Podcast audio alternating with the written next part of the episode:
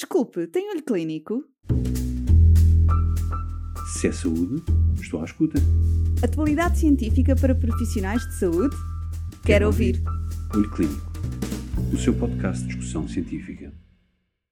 Olá, bem-vindo ao segundo e último episódio sobre anestesia e cirurgia em regime de ambulatório. Aqui vamos debater as linhas orientadoras para a inclusão de um maior número de doentes e patologias neste regime.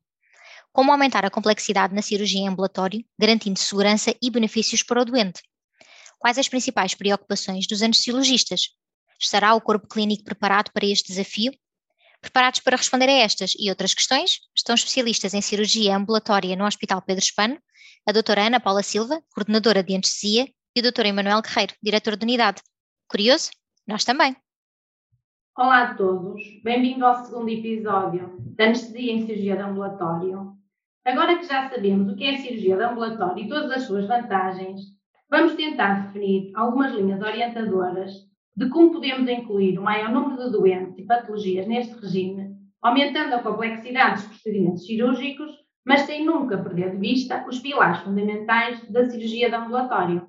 Esta cirurgia, como nós vimos, traduz-se num modelo organizativo centrado no doente, que está associado a um significativo incremento na qualidade, com aumento da personalização e humanização dos cuidados de saúde, tendo uma história de sucesso com mais de 40 anos de evolução nos países desenvolvidos.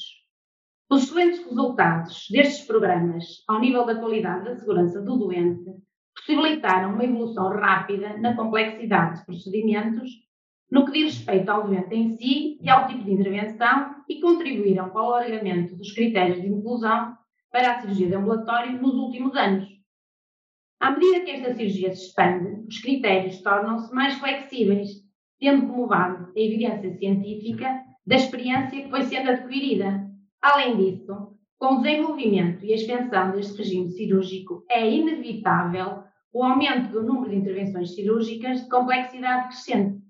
É assim essencial que se aprimorem também os critérios de seleção e as normas de orientação consensuais que permitam o recrutamento de um número cada vez maior de doentes para procedimentos mais complexos. Emanuel, qual é a tua perspectiva como cirurgião? Ora bem, estabelecidas e confirmadas que estão as regras da cirurgia de ambulatório e definidos os objetivos, é importante introduzir novos desafios, garantindo, no entanto, sempre a mesma segurança e benefícios para os doentes. Na realidade, para que isto possa acontecer de uma forma mais visível, bastará apenas, eu coloco aqui apenas umas grandes aspas, mobilizar profissionais que habitualmente não realizam cirurgia de ambulatório, mas que têm experiência acumulada em intervenções que podem ser realizadas em cirurgia de ambulatório. Melhor e mais fácil ainda, é aliciar profissionais que já realizam algumas cirurgias em ambulatório e que simultaneamente realizam outras cirurgias mais complexas em regime de internamento e que as passem a realizar também em ambulatório. Aqui incluiremos as cirurgias que denominamos como intervenções tendencialmente ambulatorizáveis, realizadas apenas em centros de grandes experiências, mas comprovadas como possíveis e seguras nas condições adequadas. Certamente não estarão ao alcance todas as unidades, mas aquelas que o consigam fazer irão servindo de exemplo para outras. No fundo, serão um rastilho para a evolução, como sempre aconteceu com, com toda a implementação da cirurgia de ambulatório desde o seu início. Na realidade, o grande problema é que, sendo a segurança uma, um dos principais fatores subjacente ao desenvolvimento da cirurgia de ambulatório, associado, claro, ao reconhecimento de todas as outras vantagens que já referimos anteriormente, o trazer novas intervenções de complexidade crescente, existe também uma nova forma de estar e pensar a cirurgia de ambulatório. Como será fácil perceber, a complexidade e a segurança são claramente dois caminhos de sentido contrário. E, independentemente de tudo, os benefícios para o doente e para a instituição, mas sobretudo para o doente, terão sempre de ser maiores que os riscos e a segurança nunca deve ser descurada, pelo que devemos aceitar também que sempre haverá limites que nunca poderão ser ultrapassados. O que disseste até agora, Emanuel, leva-me a pôr-te a seguinte questão. Por que temos tido tanta resistência a aumentar a complexidade? Eu diria que mais que resistência será quase que uma passividade. Podemos formular várias respostas que podem ser verdadeiras ou falsas mediante a realidade de cada unidade. Primeiro, não é mesmo possível aumentar a complexidade. Ou não existe capacidade técnica e os recursos para as intervenções que queremos fazer. Ou então, não temos capacidade de vigilância em ambulatório necessária às intervenções altas. Ou ainda que estamos tão centrados na segurança que apenas fazemos aquilo que conhecemos como seguro e resistimos a, a explorar novos caminhos. E na realidade, como referi anteriormente, os limites existem e não são só para a cirurgia de ambulatório. Só que a cirurgia de ambulatório, os limites também são definidos pelo limite de tempo de vigilância. E por isso algumas cirurgias nunca poderão ser efetuadas neste regime. Não podemos esquecer que sempre, sempre estarão presentes as regras fundamentais de segurança, que norteiam a alta do doente para o domicílio e a patologia e o doente têm de conseguir enquadrar-se nestes. Ana Paula, para ti, quais são as grandes preocupações como anestesista neste enquadramento? Embora a complexidade e a segurança pareçam ser caminhos em sentido inverso, a experiência que foi adquirida na cirurgia convencional, aplicando os conceitos dos programas de Enhanced Recovery After Surgery, que usam uma abordagem multidisciplinar e multimodal centrada no doente, permite-nos realizar procedimentos de complexidade crescente em ambulatório, mantendo os padrões de qualidade e segurança que sempre caracterizaram e definiram este tipo de cirurgia, integrando uma equipa multidisciplinar dedicada a este tipo de procedimentos, focada na informação, preparação e otimização do doente, permite-nos trabalhar de uma forma célere e eficaz. Um doente informado e empenhado colabora mais ativamente na sua própria recuperação. Esta sinergia permite à cirurgia de ambulatório melhorar o desempenho dos profissionais e manter a satisfação dos doentes. É sem dúvida um desafio, mas também é gratificante seguir todo o percurso do doente e torná-lo mais rapidamente de retorno à sua atividade diária normal.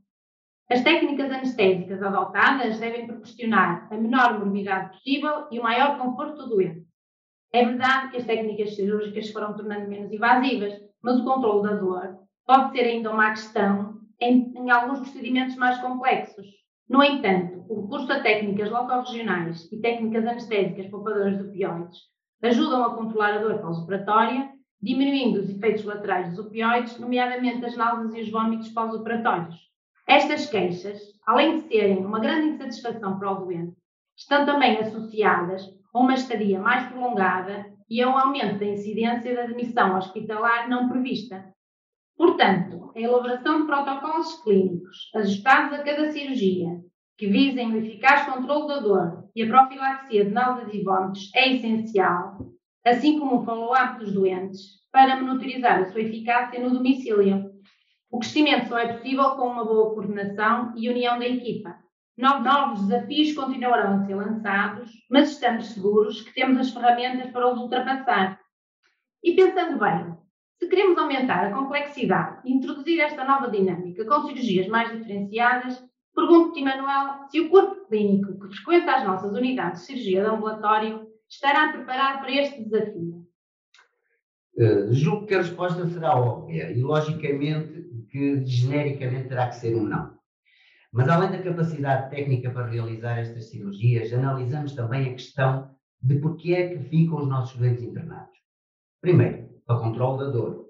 E aí tu podes ajudar muito. Ou então, porque não toleram a alimentação e também podes ajudar com os teus protocolos de prevenção, náusea e vômitos. Terceiro, porque a alimentação não pode, por motivos médicos, ser iniciada, uma questão muito difícil de ultrapassar mas onde temos sido cada vez mais ousados, iniciando cada vez mais precocemente em cirurgias que há poucos anos era considerado impensável. Quarto, porque necessitam de vigilância invasiva. Este é mesmo um sinónimo de impossibilidade, pois existe uma preocupação com a evolução do doente e, geralmente, uma necessidade de acertos frequentes, pelo que o ambiente hospitalar se torna uma obrigatoriedade. Quinto, porque podem existir complicações que necessitam de intervenção imediata. Isto é uma probabilidade. Muito embora o doente esteja bem, pode alterar o seu estado rapidamente. Para nós cirurgiões, a hemorragia é o exemplo fragrante disto. Assim, podemos verificar que existem algumas questões que podem ser ultrapassáveis, mas nos últimos anos já ultrapassámos muitos destes dogmas em cirurgia. A alimentação mais precoce, a mobilização mais precoce nas hérnias, a ausência de drenos, mas esta última premissa, que era das complicações possíveis e da responsabilidade médica associada, é a mais sensível, menos objetivável, mas se for abordada de uma forma adequada, permitirá eh, abrir aqui algum caminho para novas fronteiras. Como podemos então resolver estes problemas? Bem, temos que estar seguros que a nossa probabilidade de complicações é igual ou melhor que os níveis que aceitamos atualmente, selecionando criteriosamente os casos mais fáceis e os doentes mais saudáveis, realizando cirurgias e anestesias sempre no máximo de segurança, garantindo assim a segurança da equipa e do doente, sobretudo. A experiência do cirurgião e do anestesista é um critério de qualidade que se torna mais relevante à medida que aumentamos a complexidade. Ou seja, temos de incorporar equipas treinadas no tratamento de patologia em questão. E teremos que fazer isto baseados na existência de uma boa casuística prévia com doentes tratados em regime de internamento e depois só extrapolamos essa segurança para o regime de ambulatório. Quando as intervenções são validadas para existirem em ambulatório e os cirurgiões e a restante equipa para o fazerem, podemos avançar com a segurança necessária. E o caminho sempre tem sido assim. Sempre quisemos ser primeiro igual ao que se faz em internamento, mas sistematicamente temos sido melhores. Não obrigatoriamente nos resultados cirúrgicos, mas na qualidade global, onde está incluída a satisfação do doente. E isto porque nos aplicamos e porque tomamos atenção ao ínfimo pormenor. Eu diria que a pressão aumentada de não falhar exalta-nos as capacidades e o profissionalismo. Este é o método que a nossa unidade tem utilizado para a cirurgia de refluxo, para a patologia tiroideia e, ultimamente, para a obesidade. Certo, Ana Paula? Sim, é verdade. A nossa instituição é exemplo disto. O nosso último desafio iniciou-se em 5 de abril deste ano, quando se realizou a primeira cirurgia bariátrica em Portugal, em regime de ambulatório. Em 2019, a obesidade atingia cerca de 17% da população adulta. E o sleeve gástrico, ou gastrectomia vertical laparoscópica, como é denominada, é considerada tratamento de obesidade nos doentes adultos em fase grave da doença. E então, de modo a nós tentarmos melhorar a resposta à crescente necessidade deste tipo de intervenção cirúrgica, iniciamos esta cirurgia em regime de ambulatório. Todos os doentes foram avaliados em consulta pré-operatória e criteriosamente selecionados. Além disso, Focamos-nos na informação e no esclarecimento dos doentes, fornecendo informações verbais e folhetos informativos. Na alta foi fornecida a informação relativa aos cuidados pós-operatórios, assim como medicação analgésica e antiemética até às 72 horas do pós-operatório. Foi realizado contacto telefónico às 24 horas e 72 horas por um elemento da equipa, enfermeiro ou anestesista, e às 48 horas o contacto foi feito pelo cirurgião em consulta presencial. Os resultados obtidos dos doentes operados entre abril e julho foram apresentados no Congresso do Norte da Anestesia, que se realizou no Porto em novembro. Mas posso avançar que os dados relativos aos nossos primeiros doentes operados são animadores, o que nos faz ter a ambição de continuar com este projeto. Apesar da amostra de doentes ainda ser muito pequena, a análise contínua do trabalho que tem sido feito tem-nos permitido aferir os protocolos à medida que vamos adquirindo experiência na abordagem destes doentes. Ou seja, se queremos avançar para novas cirurgias e para um novo nível de complexidade, levando o benefício da cirurgia de ambulatória a mais patologias e logo a maior número de doentes, temos que entender o seguinte e adaptar-nos a essa realidade. Primeiro, perceber que determinadas cirurgias só serão realizadas por alguns cirurgiões.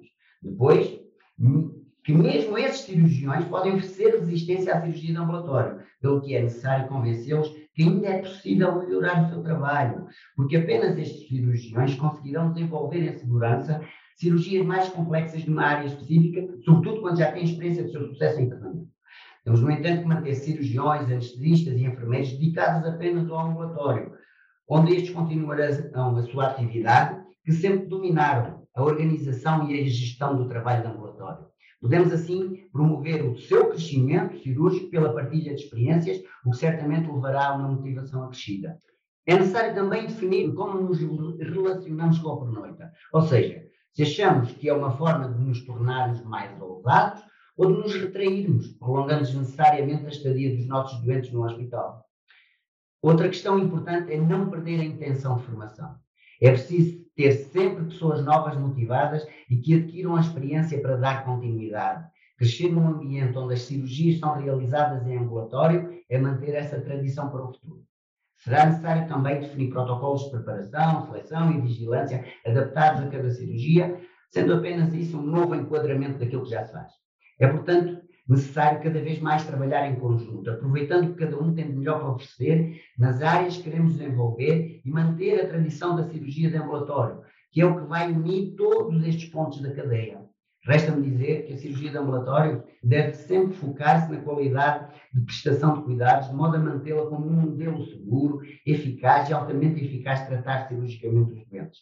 E para levar essa qualidade ao maior número possível de doentes, tem a obrigação de reinventar-se e ajustar-se a uma realidade de desafios crescentes. E é isto que nós propomos.